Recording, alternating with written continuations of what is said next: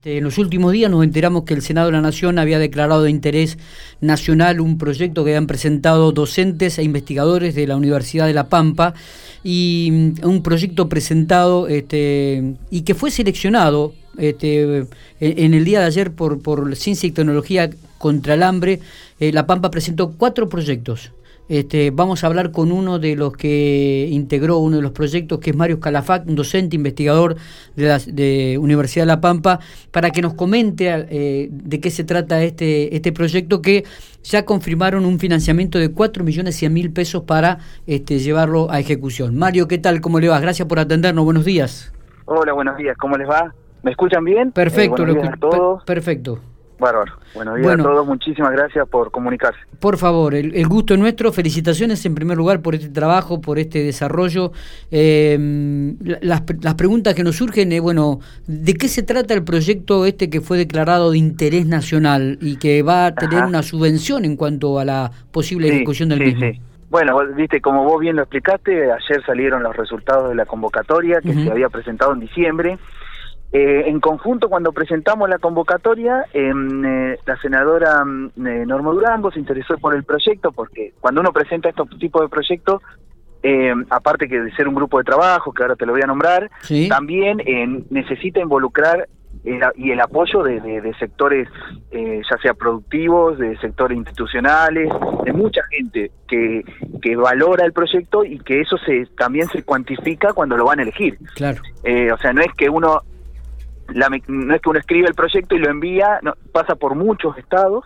Bueno, Norma así lo conoció y nos, nos, nos dijo que nos iba a hacer el apoyo en el Senado. También nos apoyó eh, muy fuertemente acá Desarrollo Social de la provincia. Y también quería destacar, ya que estamos hablando en la ciudad General Pico, a la, intendenta, eh, que ella con una nota de, de apoyo, se llama, o nota de, de que se compromete a, a colaborar con nuestro proyecto. Eh, también la intendenta se sumó a este proyecto, la intendencia de, General, Pico, eh, así que le queremos agradecer. Eh, bueno, y mm, gente del Ministerio de Producción, del Instituto, perdón, Producción Productiva, Fernando Fernández, que también nos apoyaron. O sea, es un, es un equipo de trabajo y eso lo presentamos en diciembre. los resultados iban a estar en marzo, bueno, obviamente por la por la pandemia y lo que estamos viviendo ahora, salió ahora, ¿no es cierto? Salió ayer. Y bueno, si querés te comento un poquito lo, la idea. Sí, eh, a ver, eh, el, ¿por qué surge este, en primer lugar, por qué surge este proyecto, no? Eh, ¿Cuánto tiempo le llevó y cuál fue el trabajo de campo como para también poder cristalizarlo? Bueno, eh, el trabajo, o sea, este proyecto surge, eh, parte de este proyecto surge en el 2016, 2015, eh, para poder reutilizar y a reaprovechar un, recurso que, que, es el lactosuero, es la, la fracción que queda luego, lo, o sea, lo que no, no le quiero decir residuo, o sea, ya no le decimos más residuo, es el subproducto que queda luego de la de la extracción del queso, ¿no es cierto? Que cada 10 litros de leche rinde un kilo de queso aproximadamente y 9 litros de suero. Ese suero, en la actualidad o en ese momento y ahora también, se le da a, la, producción porcina, digamos, a los cerdos, a algunos terneros chicos o se descarta. Bueno, eso genera contaminación. Ahí inició nuestro proyecto. Aprovechar ese alimento, que ahora te voy a comentar un poco, lo que tiene, aprovecharlo lo máximo posible, porque es realmente era es inhumano, inhumano en el sentido de que no se puede tirar un alimento tan costoso, porque imagínate que a la vaca le cuesta producir la leche, al productor le cuesta hacer eh, los tambos y luego se nos va por una, una no aprovechamiento este suero. Entonces con Isabel Chigli, que es la, la otra directora del proyecto, eh, em, la Facultad de Agronomía y estudiantes eh, de la facultad, empezamos a trabajar en el aprovechamiento de este suero. Hubo muchas ideas distintas, hicimos levaduras con el suero, hicimos jugos, bebidas con el suero, bebidas eh, lácteas, eso lo hicimos en colaboración con la gente de Victorica, la Escuela Agrotécnica de Victorica, que anduvo muy bien. Bien. Y de a poco se fue gestando la posibilidad de aprovechar las proteínas que quedaban en el suero. ¿Hasta ahí vamos bien? Eh, ¿Estoy diciendo claro? Sí, sí, muy, claro. muy claro, muy claro. Bueno, ¿qué pasa? El problema como, como, como buen docente, ¿no? Bueno, te agradezco. Eh, el, el problema principal del suero es eh, que de un litro el 90% es agua. Después es eh, lactosa, o sea, que es el azúcar de la leche, como si fuera el azúcar que le agregamos la sacarosa que conocemos, esta es lactosa, es igual, muy parecida, y la proteína rinde. Rinde quiere decir, yo saco cada un litro de, de suero 10 gramos de proteína. Imagínate que es muy poco. Claro. ¿No es cierto? Cada un litro de suero, 10 gramos de proteína. Eso no es aprovechable tan fácilmente porque tenés que sacarle 900 gramos de, de agua. Entonces, empezamos a pensar esos procesos para hacerlo lo más económico, sustentable posible. Sí. Lo logramos y tenemos un producto parecido, no es igual, pero parecido, ¿viste? A las barritas, eh, perdón, a las proteínas que se usan para hacer los batidos. Las whey protein que usan los, culturistas o los deportistas. Sí. Las conoce, esas, ¿viste? Que están en la, se venden en la farmacia.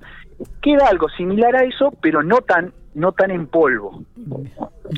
Eso, con eso, es nuestra materia prima para hacer luego las barritas proteicas.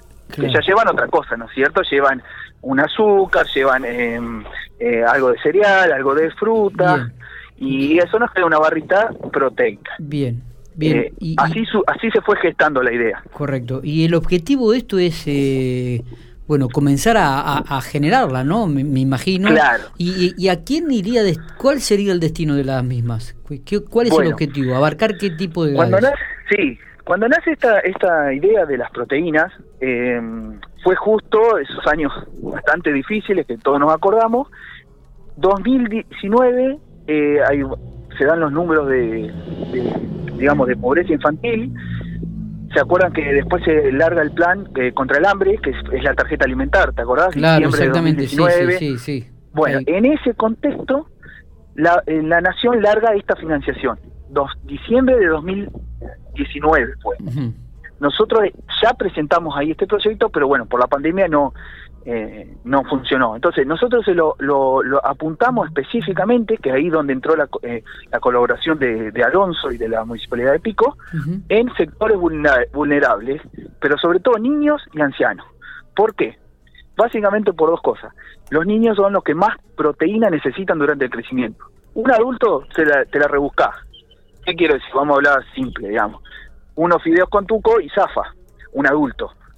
Pero un niño, no necesita justamente las proteínas que son los ladrillos que van a construir su cuerpo, sus músculos, su cerebro. Bien. Si esos ladrillos van faltando, lo que genera son, como dice siempre Arroyo, niños pequeños, gorditos eh, y con poco desarrollo, porque te faltaron los, los ladrillos. Esos ladrillos son las proteínas. Y nosotros vimos que esta forma que nosotros las extraemos la hacen muy barata y nos permite hacer un alimento muy barato y con una concentración de proteína eh, óptima para el crecimiento, justo para la edad de crecimiento. Esa fue la población apuntada en esta primera etapa. Bien. Bien. Me decís que estuvo trabajando, estuvieron trabajando con la Municipalidad General Pico, acá ya se hizo algún... no, no, no, no, no, no empezamos a trabajar, no. Ah, eh, el, eh, la colaboración surge así. Bien. la vicedecana de la Facultad de Agronomía, Lía Molas, sí. que también la facultad nos dio un apoyo, o sea, eh, te lo repito esto porque es así, porque si no lo tenés no, no sale, digamos, no funciona. Ella se comunicó con Fernanda eh, Alonso y eh, enseguida demostró interés y qué, qué, qué, en qué fue el, apoyo. Cuando vos presentás el proyecto son muchas cosas que te pide el proyecto, no es, no es solo la idea.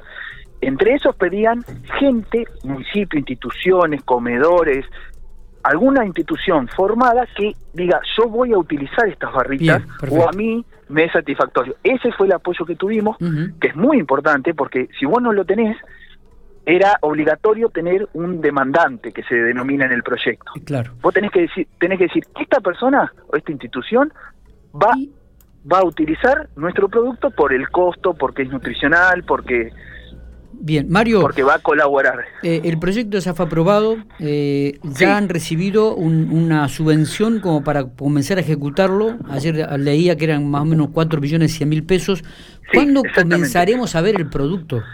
Pues eh, estamos, pues es la otra parte de, digamos que uno tiene que manejar la ansiedad, sobre todo nosotros, porque eh, vos imaginate que ayer se adjudicó esto lleva el proceso de adjudicación hasta el primer depósito o lo, la primera cuando te habilitan a comprar los equipos sí. pasa un tiempo Bien. después tenés que comprar los equipos como estamos en pandemia eso también se atrasa así que yo me encantaría decirte lo, lo antes posible Claro, claro. Eh, la realidad es esta la facultad por lo menos nosotros Lo va a hacer a través de la grupo, facultad, vez.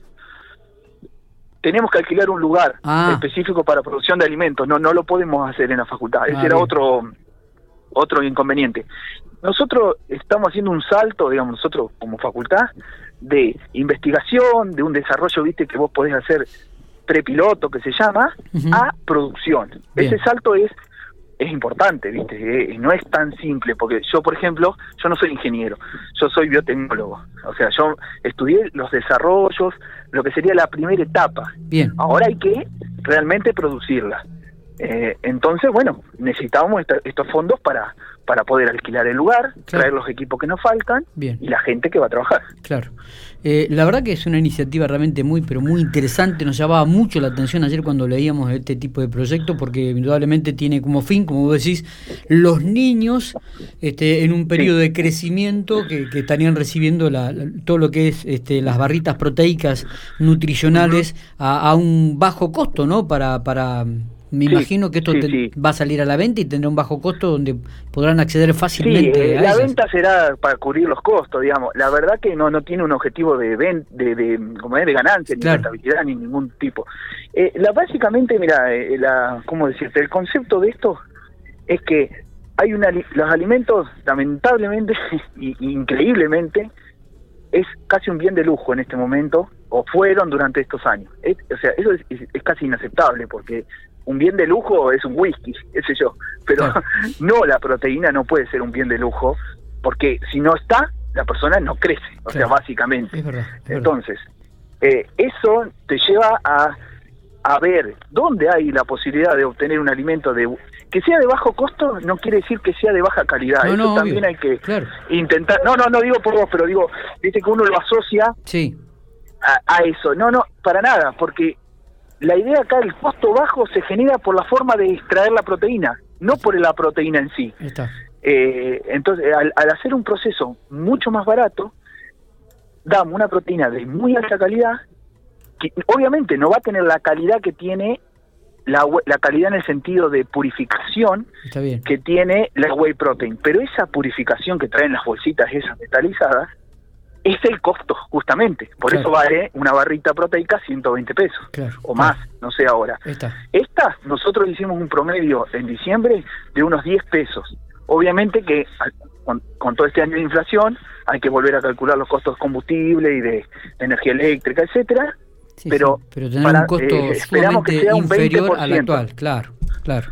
Un 20% del valor eh, que tampoco lo va a pagar la persona, digamos. Por eso necesitábamos la colaboración de las instituciones. Totalmente. Eh, y el último punto, si me dejas agregar, que Sí, también sí, nos sí. parece muy interesante, que todo el grupo estuvo de acuerdo, es que eh, intentar hacer alimentos también ricos, porque no nos tenemos que olvidar que, que estamos hablando con chicos. Y yo a un chico le puedo dar una sopa de proteína sosa, insulsa, claro. que sí, le va a dar las proteínas, pero no genera Pero el- no, le va a gustar. la satisfacción. Claro. no, que- exacto, y eso, el gusto, es fundamental, porque eh, nosotros necesitamos que él ingiera proteína en, en, un- en algo parecido a lo que él elegiría eh, si pudiera. Claro. Sea una barrita de cereal, un, un chocolate, ¿no? Sí, sí, totalmente. Entonces, estamos buscando ese pros- ese punto de, de gusto que no es tan fácil, ¿eh? No te creas, porque el problema de las proteínas justamente es que es como si fuera,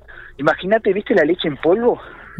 Si vos agarraras la leche en polvo y la amasijaras un poco con, con dulce de leche, queda esa contextura, esa textura, quiero decir, que es una textura que no es tan fácil, es como un mantecol, para que te des una idea. Claro, claro. Eh, claro. Y esa textura no la podés Y- todos los días comer con el mismo gusto. ¿Y esta barrita tendrá nombre ya? No, vos sabés que la otra vez nos preguntaron lo mismo y bueno, realmente eh, medio yo por cábala quizá también un poco de eso viene, yo quería esperar a que saliera, digamos, porque por ahí uno eh, cuando ya le pone un nombre o algo, un diseño, es como que el entusiasmo se va por las nubes y cuando llega la noticia y no es buena, eh, fíjate que de 471 proyectos creo que había, se seleccionaron 120, digamos, podríamos no haber estado. Entonces yo quería esperar eh, este momento, digamos. Claro, quería yo con todo el grupo, ¿no? Está, está, el, claro, ahora confirmado pensaremos el nombre. algún tipo de, de nombre, sí, no lo sabemos todavía, la verdad que, que no lo sabemos. Mario, eh, felicitarte, felicitar a todo el equipo de trabajo. Esperemos que podamos ver eh, concreto el proyecto este muy pronto eh, aquí en la provincia de La Pampa. ¿eh?